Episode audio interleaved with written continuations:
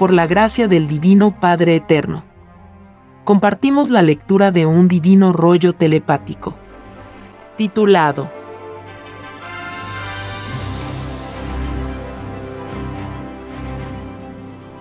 todo el que proyectó sistema de vida en que no se tomó en cuenta las escrituras del Padre no entrarán al reino de los cielos. Es más fácil que entre al reino del Padre el que proyectó sistema de vida basado en el trabajo. Porque solo los trabajadores tienen ganada la entrada al reino de los cielos. Pues imitaron la filosofía eterna del Padre. Sí, hijito. Todo extraño sistema de vida que no imitó al Padre en sus leyes de vida, no vuelve a entrar al reino de los cielos. Infinitas humanidades vagan fuera del reino de los cielos. Porque los que les dictaron las leyes en los lejanos mundos no tomaron en cuenta las escrituras del Padre. Porque tuvieron gobernantes que fueron ciegos guías de ciegos. Porque sus errores fueron transmitiéndose de generación en generación. La prueba de la vida humana fue, y es en todo orden de cosas. El sistema de vida siempre influye en la entrada al reino de los cielos. Porque la más elevada imitación a lo del Padre está en la clase de vida que se vive en sí mismo. Porque si se enseñó que Dios está en todas partes, también está dentro de cada cual. Si se vivió no imitando al Padre, en lo moral, no se ve al Padre. Porque la moral está primero en el reino de los cielos la ciencia sin moral no entra al reino de los cielos. Es así que ningún sabio de este mundo ha vuelto a entrar al reino de los cielos. Porque todos ellos conocieron una extraña moral. Moral extraña salida de la extraña psicología del oro. Una moral que no pidieron al Padre. Porque nada de lo que impide el volver a entrar al reino de los cielos fue pedido al Padre. La extraña moral del capitalismo impide a los que la vivieron el volver a entrar al reino de los cielos. He aquí que lo que no se pidió y se vivió es causa suficiente para no volver a entrar al reino del Padre. La desobediencia mayor salida del libre albedrío de la criatura la constituye su propio extraño vivir. Porque cuando se pide al Padre, causa de vida, todo pedido de vida se hace en igualdad de condiciones. Siendo el modo de pensar diferente, se pide vivir un sistema de vida igual. Porque todos piden al Padre imitar en los lejanos mundos lo que todos ven en el reino. Y lo que todos visteis en el reino fue la divina igualdad en el vivir celestial. La misma igualdad que os enseña el Padre en sus escrituras. De verdad os digo que todo el que imitó la igualdad del Padre en la prueba de la vida entra al reino de los cielos porque la más microscópica imitación, a lo del Padre, es infinitamente premiada por el Padre. Y de verdad os digo que los que imitaron al Padre fueron los trabajadores del mundo. Y como hicieron causa común con el Padre, en su modo de vivir, es que el comunismo terrestre queda reinando en este mundo. El llamado capitalismo, como no lo imitó en la prueba de la vida, no queda en este mundo. De verdad os digo que todo lo que persiguió la bestia queda en este mundo. Porque todo perseguido en este extraño sistema de vida fue perseguido por una extraña moral. Lo que equivale a decir que el reo perseguía al juez. El condenado perseguía al salvo. De verdad os digo que todo perseguido es primero delante del Padre. Y todo perseguidor es el último. En la prueba de la vida, muchas filosofías probasteis. La más sublime y la única que queda hasta el fin de este planeta es el trabajo. El trabajo que se ejecutó. No el trabajo que se explotó. Todos los que pensaron explotando no entrarán al reino de los cielos. Ni ninguno ha entrado desde que el mundo es mundo. De verdad os digo que la más denigrante de todas las filosofías de este mundo es el sistema de vida que explota el trabajo de los demás. A este extraño sistema de vida le llamáis capitalismo. Una extraña forma de poseer más de lo que poseen otros. Una extraña forma ideada por un grupo de ambiciosos que se tomó el libertinaje de no considerar la divina igualdad enseñada por el Padre. Y quien no imita al Padre no ve la gloria del Padre. El llamado comunismo de este mundo imita la divina filosofía del Padre. Mas, no quiere reconocer al Padre. Tampoco verán al Padre. Es más fácil que se vea al Padre cuando no se reniega del Padre. De verdad os digo, última generación de la prueba de la vida, que en medio de temblores, terremotos, salidas de mar, lluvias de fuego, entonces creeréis en el Padre. Lo que os enseñará, que sois imperfectos aún en vuestras propias creencias. En medio de un llorar y crujir de dientes, reconoceréis al Padre. Sin señales no quisisteis reconocerlo. De verdad os digo que todos los que pidieron señales o pruebas para reconocer la divinidad, ninguno entrará al reino de los cielos. Es más fácil que entre al reino uno que no pidió señales ni pruebas. Y que siempre creyó. He aquí que la verdadera fe no exige condiciones. Porque la criatura de este mundo no conoce a ciencia cierta la forma de su origen. Ni puede explicarlo. Pero se le avisó a este mundo que su creador era infinito. La psicología de lo infinito en el Padre fue una suprema prueba para todo entendimiento y para todos los sentidos de cada individualidad. Es el alfa y la omega, del Dios de cada uno, hecho un solo Dios no más. Cada individualidad posee una imagen de su Creador, que solo el Creador comprende. Porque estando Dios en todas partes, está también en los que sienten y no saben definir lo que sienten. De verdad os digo que lo que sienten los humildes y sencillos de corazón está más cerca del Padre que lo que sienten y experimentan los orgullosos.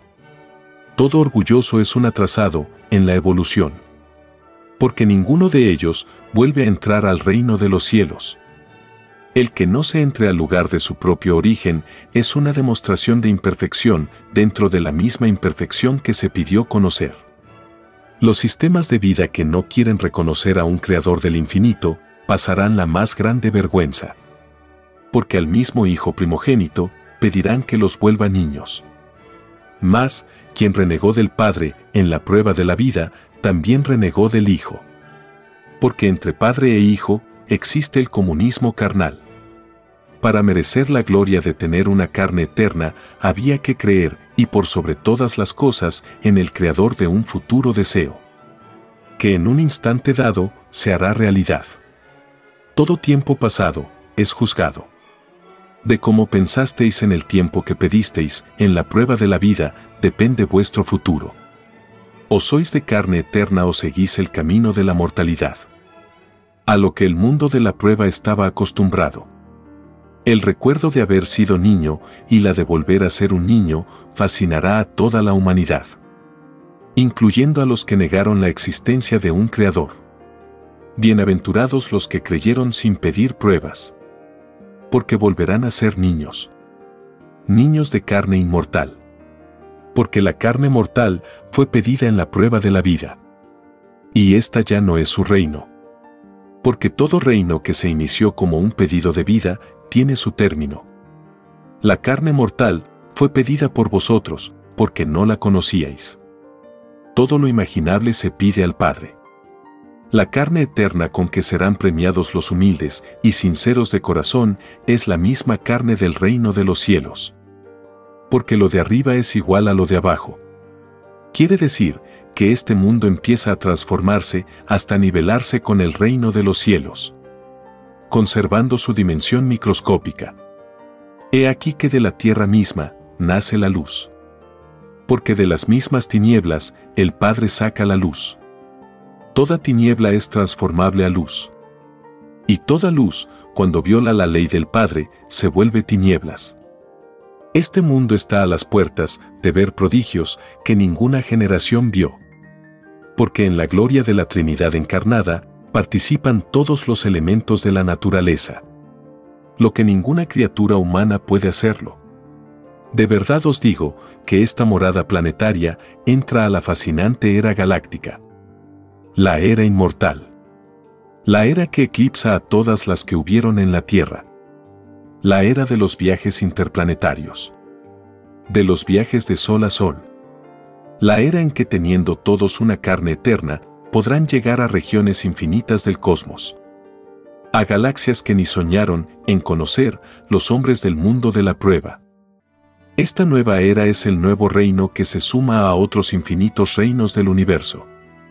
Porque lo sucedido en determinado mundo se viene repitiendo desde tiempos inmemoriales. Sucede en infinitos planetas tierras. Porque lo del Padre no está limitado a un solo mundo. ¿No se os enseñó que vuestro Dios era infinito? El que no lo creyó, no conocerá el infinito.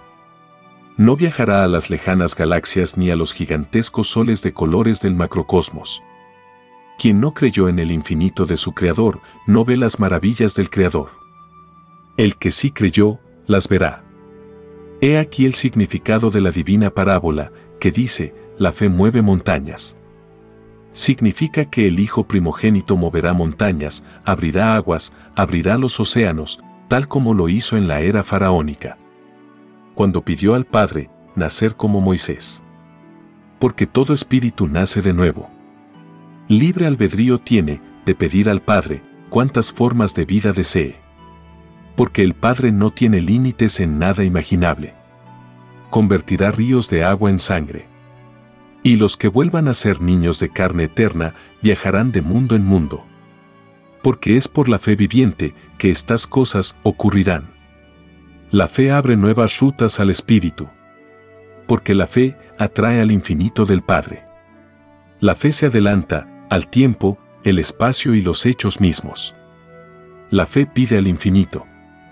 Y el infinito materializa lo pedido. Quien no cultivó la fe en la prueba de la vida, nada grabó para el infinito.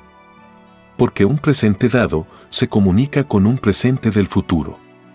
Un presente que aún no se materializa, pero que está naciendo de lo invisible a lo visible.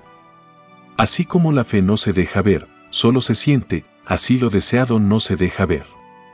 Porque necesita de espacio, tiempo y lugar para madurar. Así es el universo viviente del Padre Jehová. Es así que los que crearon el extraño sistema de vida, salido de las leyes del oro, lo hicieron sin fe eterna. Porque no tomaron en cuenta el divino evangelio del Padre. De verdad os digo que la extraña fe de los capitalistas es fe microscópica. Lleva en sí misma lo efímero. Porque es una extraña fe que no tiene el sello del Padre. El alcance de esta fe no alcanza a llegar al reino de los cielos. De verdad os digo, que la fe de un desposeído del mundo de la prueba sí que alcanza al reino de los cielos. Y la fe de un potentado nadie la ve en el reino del Padre. De verdad os digo que mientras más rico se fue en la prueba de la vida, más infinitamente alejado del reino de los cielos está el Espíritu. Los llamados ricos surgidos del extraño sistema de vida del oro se convirtieron ellos mismos en los grandes desheredados. Porque ninguno entra al reino de los cielos. En esto consistía la prueba para ellos. Porque la riqueza constituye la más dolorosa de las experiencias humanas. La más inmoral. La más injusta y es la que hereda la más grande tragedia para el espíritu que se tentó con tan extraña experiencia. Toda la secuela de dolor y de injusticias que esta extraña manía de ciertos espíritus se paga con lágrimas de sangre. He aquí que todo el que pidió al Padre conocer cierta forma de vida, la pidió fijando el mismo espíritu toda su responsabilidad moral. El que hizo sufrir a otro, la paga. Y se le toma en cuenta su grado de arrepentimiento, que es la única puerta de escape de las tinieblas. Todo llamado rico no supo sobreponerse a su propio complejo de poseer más que otro. Todo lo que hace daño es complejo. Todo rico creó un extraño sistema de vida y se enseñoreó él mismo en la injusticia. La historia de los llamados ricos de este planeta será contada por las criaturas de las lejanas galaxias como la historia tragedia. Ellos dirán en sus mundos, hubo en tiempos que escapan a la mente, un microscópico planeta llamado Tierra. Era un planeta polvo. Uno de los infinitos que gravitan en las infinitas dimensiones del espacio, hecho presente. En este planeta polvo, un grupo de demonios que pidió al Padre conocer las leyes de la luz, se tomó el libertinaje de crear un extraño y desconocido sistema de vida, cuyo Dios fue el oro. Todo sistema de vida que posee una moral opuesta a la divina moral de las escrituras del Creador se le denomina extraño. Porque tal sistema de vida no está escrito en el reino de los cielos y todo lo que no está escrito en el reino es extraño al reino. Y se dirá que estos demonios que pidieron conocer la forma humana en un lejano planeta Tierra, escandalizaron a ese mundo por muchos siglos. Y que la mayoría de ellos terminó en el fuego viviente salido del Hijo primogénito. Una historia más del cosmos infinito porque siendo el Padre infinito y habiéndolo creado todo, nada imaginable de su divina creación tiene límites. Ese sí que cada planeta posee su historia planetaria. Porque nadie es desheredado. Ni la materia ni el espíritu. Y si existe algún desheredado, su causa está en que violó la ley de amor, salida del Padre. Es la historia de los llamados ricos de esta tierra que en todas las épocas del mundo de la prueba se constituyeron en el peor yugo de todas las generaciones. Inmoralizaron a millones y millones que si no los hubieran conocido, estarían en el reino de los cielos. Pues todo lo que entra, por los ojos, queda impregnado en la idea. Y toda imitación nace de los ojos a su ejecución. Si los ojos vieron a los ricos, el espíritu cuyos ojos vieron algo que no estaba escrito en el reino de los cielos, tal espíritu no entra al reino de los cielos.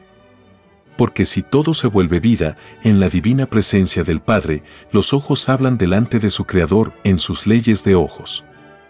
Tal como hablaría el espíritu en sus leyes de espíritu. Y de los ojos depende la entrada del espíritu al reino de los cielos. El extraño mundo de los ricos, al darse en sí mismos, el escándalo y toda inmoralidad salida de la extraña psicología de poseer más oro, condenaron a toda la humanidad. Porque no hay ojo que no haya sido sorprendido por estos extraños libertinajes. El demonio se valió de este extraño sistema de vida salido de los que más ambicionaron el oro. Hizo de la ilusión su arma favorita. Llevó a la mente humana por una extraña psicología y extraña moral. En circunstancias que todo espíritu humano, al pedir una nueva forma de vida, pidió la divina psicología y moral del Evangelio del Padre Jehová. La pidió para sí mismos. La pidió en forma de su propio sistema de vida. La pidió en el todo sobre el todo. La pidió instante por instante. Segundo por segundo la pidió por sobre todas las cosas imaginables. La pidió por sobre todo extraño sistema de vida. Y pidió ser probado en su libre albedrío viviente. Escrito fue, todo espíritu es probado en la vida. He aquí que la mayoría de los de este mundo no vivió para buscar el porque tenía vida. La mayoría vivió porque había que vivir. De verdad os digo que es más fácil que entre al reino de los cielos uno que vivió para buscar el origen de su propia vida. A que puede entrar uno que vivió porque había que vivir. Escrito fue, el que busca encuentra. El que nada buscó en la prueba de la vida, nada hallará fuera de la tierra. El que buscó su propio origen, lo hallará cuando parta de este mundo toda imitación a lo escrito y enseñado en el divino Evangelio del Padre es infinitamente premiado por el Padre. Los que nada imitaron de las escrituras que ellos mismos pidieron al Padre, nada tendrán. He aquí la tragedia de todo indiferente a los divinos mandatos del Padre. La prueba de la vida estaba en sí mismo. En cómo la individualidad viviente trató de formarse una imagen de su Dios todo indiferente de la prueba de la vida, se creó su propio llorar y crujir de dientes. Esta indiferencia estuvo en todo instante reflejada en las propias actitudes de la individualidad pensante. He aquí que todo el que fue indiferente a las revoluciones que le tocó vivir no entrará al reino de los cielos. ¿No sabían estos indiferentes que el sistema de vida que a ellos mismos explotaba era injusto? De verdad os digo que estos indiferentes fueron cómodos en la prueba de la vida. La extraña influencia que el extraño sistema de vida, salido del oro, ejerció en ellos, los hizo indiferentes y extraños a toda lucha por lograr una justicia. De verdad os digo que todo indiferente tendrá su llorar y crujir de dientes.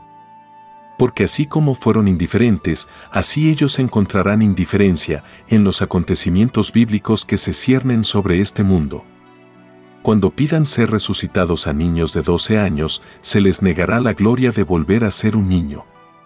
Cuando pidan ser curados de enfermedades en forma instantánea, se les negará. He aquí el fruto de todo el que fue indiferente a las luchas de los demás. Y si todo indiferente no tuvo misericordia para con los demás, ellos tampoco la tendrán cuando pidan nacer de nuevo. Cuando pidan al Padre conocer otras formas de vida en otros mundos. Y si todo indiferente es castigado, mil veces más lo es el que persiguió y asesinó a revolucionario alguno. Porque a profeta asesinó. He aquí el llorar y crujir de dientes de todo tirano. Más les valdría no haber nacido en este mundo. Porque todo tirano es maldito en el juicio final. Y pobre de aquel que hable o mire a maldito alguno. Porque por el habla y por la vista le cae la ley de la maldición. De verdad os digo que todo tirano que vivió en la prueba de la vida será resucitado de entre los muertos para ser juzgado entre los vivos. Y todo martirizado, asesinado, violado, raptado, también resucitarán pidiendo justicia y acusando e identificando a sus verdugos. He aquí la tragedia de todo tirano que se tomó el libertinaje de hacer la justicia por su cuenta la mayoría de estos demonios intentará suicidarse. Ni que lo intenten. Si mil veces se suicidan, mil veces serán resucitados. He aquí un aviso para los actuales dictadores asesinos. Y pobres de los que aplaudieron a estos llamados dictadores. Porque los tales serán acusados de complicidad con los violadores de la ley del Padre. Ninguno que felicitó o aplaudió en público a estos demonios ninguno entrará al reino de los cielos. Ni ninguno ha entrado. He aquí la tragedia de todo espíritu que fue atrapado por el extraño libertinaje mental. La extraña ilusión del propio sentir, que se olvidó de la psicología del divino evangelio del Padre Jehová. Todo extraño libertinaje siempre termina en tragedia para el espíritu. Porque el pedido de vida se desequilibra no establece la concordancia numérica con la vibración numérica del premio. Porque todo pedido de vida incluye su premio por adelantado. He aquí la causa del sufrimiento que provoca el mal. A medida que la criatura genera ideas malas, va generando su premio tinieblas. Y a medida que la criatura genera ideas buenas, va generando su premio luz. En todo instante, la sensación mental le acusa. Es así que el llorar y crujir de dientes será universal. Porque todos en la prueba de la vida generasteis ideas. Toda idea generada en la vida es numérica. Y vuestras promesas hechas al Padre también lo son. Para haber mantenido la misma vibración numérica a lo largo de la vida, toda criatura humana debió haber conocido en su propio sistema de vida la única psicología emanada del divino Evangelio del Padre. Pero ¿qué sucedió en vuestra prueba de vida? Lo que os sucedió es que os dieron un extraño y desconocido sistema de vida salido de las leyes del oro. Este extraño sistema de vida no está escrito en el reino de los cielos. Es por ello que se llama extraño y desconocido. ¿Y quién o quiénes fueron los culpables? Fueron los malditos faraones del pasado terrenal. El Divino Padre Jehová los maldice por sus crueldades y sus vanidades. Todos los demonios de la dinastía faraónica gimen en estos momentos en las tinieblas de las lejanas galaxias porque así como estos malditos asesinaron y esclavizaron a millones de hijos de la luz, así también se hace con ellos en los lejanos planetas infiernos. Lo de arriba es igual a lo de abajo. Lo que ellos hicieron abajo en el planeta Tierra se hace con ellos arriba en las lejanas galaxias. He aquí un divino juicio del que nada sabe el mundo. Porque a este mundo se le prometió la luz del conocimiento He aquí que el Divino Padre Jehová sacó de este mundo a las dinastías faraónicas. Porque de haber seguido ellos, vosotros hijos de la tierra, seríais sus esclavos. Solo el Padre sabe el destino y el futuro de cada mundo. He aquí una historia de justicia galáctica que fascinará al mundo. Porque muchas dinastías faraónicas serán resucitadas de entre los muertos para su juicio final. Porque en virtud del libre albedrío de los espíritus, unos piden el juicio en el mismo planeta que les tocó vivir. Otros piden fuera del planeta. Otros lo piden en otras existencias, en otros mundos. El divino juicio a los demonios del pasado marcará en este mundo una época inmortal. El mundo los verá en todo su maldito esplendor. Y al verlos, comprenderán que la soberbia y el orgullo de estos demonios no tiene igual en la tierra. La maldita psicología de ellos está basada en el poder mental. Un poder que será como un microbio delante del Hijo de Dios. Porque entre el Hijo primogénito y los malditos faraones existe un infinito de diferencia. El Hijo del Padre es del macrocosmo llamado Reino de los Cielos. Un divino lugar en donde los tamaños y dimensiones no tienen límites. Los malditos faraones son del microcosmo. Para que ellos puedan igualar al Hijo primogénito del Padre, tienen que volver a nacer tantas veces como el número de granos de arena contienen todos los desiertos de este mundo. En que cada grano corresponda a una existencia. He aquí que todo poder mental está subordinado al Hijo de Dios. Solo el Padre le supera. Porque el Padre es único. He aquí que la humildad es el más grande poder en el reino de los cielos.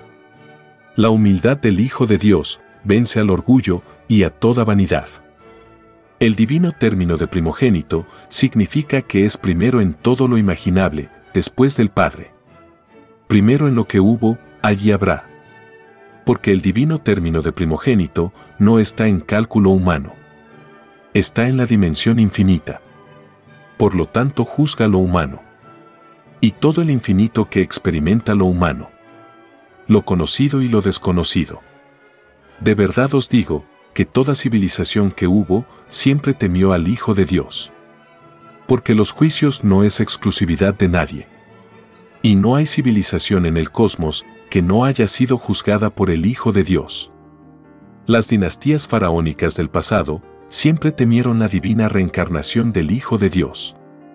Porque sabían que habían violado la ley de amor del Padre Jehová. Desde el mismo instante en que empezaron a esclavizar a otros y disponer de la vida de los demás, cayeron ante el divino mandato salido del reino de los cielos. La misión de estos seres galácticos era hacer avanzar a este mundo por la vía del amor. No por la vía del atropello y la injusticia, como ellos lo hicieron. Se tomaron un extraño libertinaje no escrito en el reino de los cielos. Es por esto que el Divino Padre Jehová los maldice y les llama demonios. El mundo siempre los admiró por sus avanzadas ciencias. Mas, el mundo olvidó que estos demonios también están para el juicio final. ¿No os fue enseñado que vuestro Dios juzgaría todas las cosas? De verdad os digo que todos aquellos que en la prueba de la vida no hicieron esfuerzo mental para comprender, en la medida de sus capacidades, el término todas las cosas, ninguno entrará al reino de los cielos. Porque el más microscópico esfuerzo mental es infinitamente premiado por el Padre. El Padre premia lo mínimo y castiga lo mínimo. Si es luz o tinieblas respectivamente. El mundo se dejó fascinar por las ciencias ocultas de estos demonios. De verdad os digo que todo ocultista no entra al reino de los cielos. Ni ninguno ha vuelto a entrar al reino del Padre. En el reino de los cielos no se conoce el ocultismo. Porque allí nadie oculta nada a nadie. Y de verdad os digo que ninguno de vosotros pidió al Padre ser ocultista. Nadie pide al Padre de lo que no ve en el reino. Todos los espíritus pensantes tienen la tendencia natural de pedir imitar en lejanos planetas lo que sus ojos ven en el reino de los cielos. porque saben que lo del reino no tiene igual en el resto del universo. Todo ocultista debe sumar los segundos del tiempo en que fue ocultista. Cada segundo le representa el tener que vivir una existencia fuera del reino de los cielos. He aquí una trágica herencia, salida de las violaciones de los que se creyeron perfectos en otras épocas. Porque no habrá ocultista que no tenga su llorar y crujir de dientes. Hubo muchas formas de buscar la verdad sin caer en el extraño ocultismo. El ocultismo es una forma de egoísmo. Aunque muchos crean lo contrario. Lo oculto no es mandato de la luz. En el reino de los cielos, todos son telepáticos y todo se lee en la mente. Sin que nadie moleste las intimidades de otro divino. Es ley divina natural. De verdad os digo que el ocultismo es uno de los árboles que no plantó el divino Padre Jehová. Y de raíz será arrancado de este mundo. En el nuevo mundo Omega no habrá ocultista alguno. No habrá división alguna.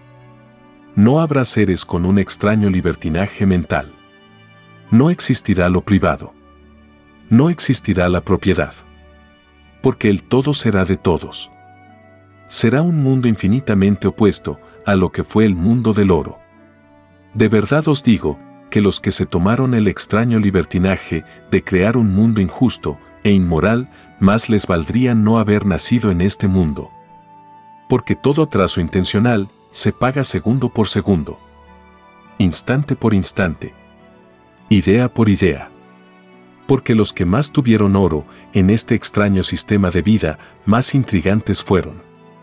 Y mayor fue su propia tragedia porque hasta lo que se poseyó en la prueba de la vida es también juzgado. De verdad os digo que toda intriga, todo complot, todo espionaje, toda compra de ideales, todo desabastecimiento intencional, todo terrorismo, todo asesinato salido de los que más tuvieron, con lágrimas de sangre lo pagarán. Enormes listas de todos estos demonios saldrán en todos los periódicos del mundo porque todo juicio salido del Padre se traducirá a todos los idiomas del mundo. Y no escapará nadie. Sé de la generación que sea. He aquí el llorar y crujir de dientes de todo un mundo. Un mundo que a cada instante temerá ser enjuiciado en público. Los creadores y sostenedores del extraño sistema de vida serán los primeros en ser juzgados todo sufrido y explotado es último en el juicio final. Y primero en los premios del Padre. De verdad os digo que millones de esta generación abandonarán a los suyos. Por espanto a la vergüenza. Centenares se suicidarán. Creyendo que con tal inmoralidad escaparán al juicio y a la vergüenza.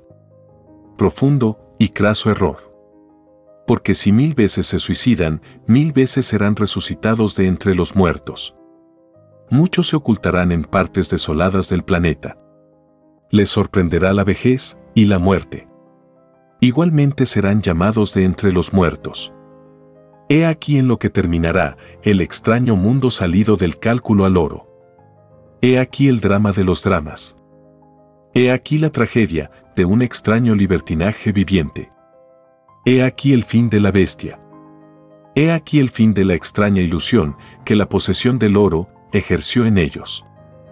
He aquí la caída de un extraño mundo, surgido de un extraño complejo al oro. He aquí el fin de los que se entretuvieron dividiendo y viviendo a costillas de otros. He aquí la caída de Satanás, que tomó la forma de extraño sistema de vida. He aquí el fin del extraño reinado del oro. He aquí el fin de la prueba de vida humana. He aquí un drama que será recordado por muchos milenios en este mundo. He aquí que este extraño sistema de vida está por entrar a la leyenda de tinieblas en las lejanas galaxias. He aquí en lo que terminará una extraña herencia salida del libre albedrío humano. He aquí una vez más lo que cuesta el tomarse el libertinaje de no tomar en cuenta al Padre en la creación de sistemas de vida. He aquí el inmenso dolor moral de millones y millones de ignorantes que pusieron sus destinos al servicio del oro. Porque ningún ilusionado al oro entrará al reino de los cielos. Porque todos los llamados ricos, surgidos del extraño sistema de vida del oro, fueron avisados hace ya muchos siglos. Escrito fue. Para los que pidieron prueba de vida, es más fácil que pase un camello por el ojo de una aguja a que un rico pueda entrar al reino de los cielos. Esto significa que ningún rico de ninguna época ha vuelto a entrar al reino del Padre.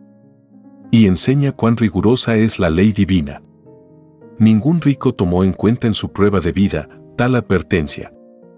He aquí que además de no entrar al reino de los cielos, los espíritus de los llamados ricos tienen que enfrentar el juicio de la acusación de la propia advertencia que ellos mismos pidieron en el reino de los cielos.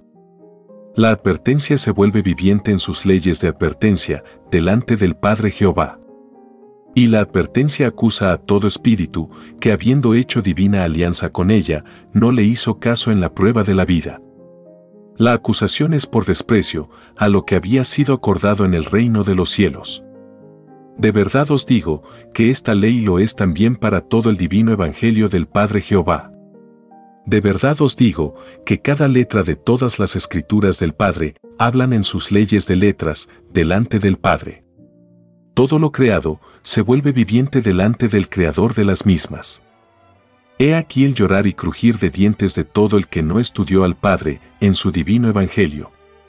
Porque ningún ingrato entrará al reino de los cielos. Por cada letra que se queje al Padre, el espíritu culpable debe cumplir con una existencia fuera del reino de los cielos. He aquí que muchos de los ingratos que cayeron en su prueba en la actual existencia, lo hicieron una vez más. Porque en otras existencias hicieron lo mismo, fueron ingratos para con otras escrituras en otros mundos. Porque todo espíritu nace de nuevo. Y al nacer de nuevo, nuevas existencias ha tenido, e infinitas tendrá. Para vencer a la tiniebla llamada ingratitud, los espíritus por lo común necesitan de muchas existencias. La caída se debe a la extraña ilusión que los extraños sistemas de vida interesados ejercen una extraña influencia sobre su carácter.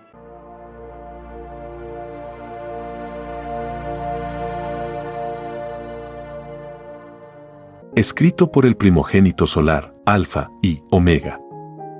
Hemos completado la lectura de un divino rollo, dictado por escritura telepática, por el Divino Padre Jehová, desde el reino de los cielos y de cualquier punto del infinito universo expansivo pensante. Les estamos muy agradecidos por su atención y si el Divino Creador lo permite, hasta un nuevo episodio.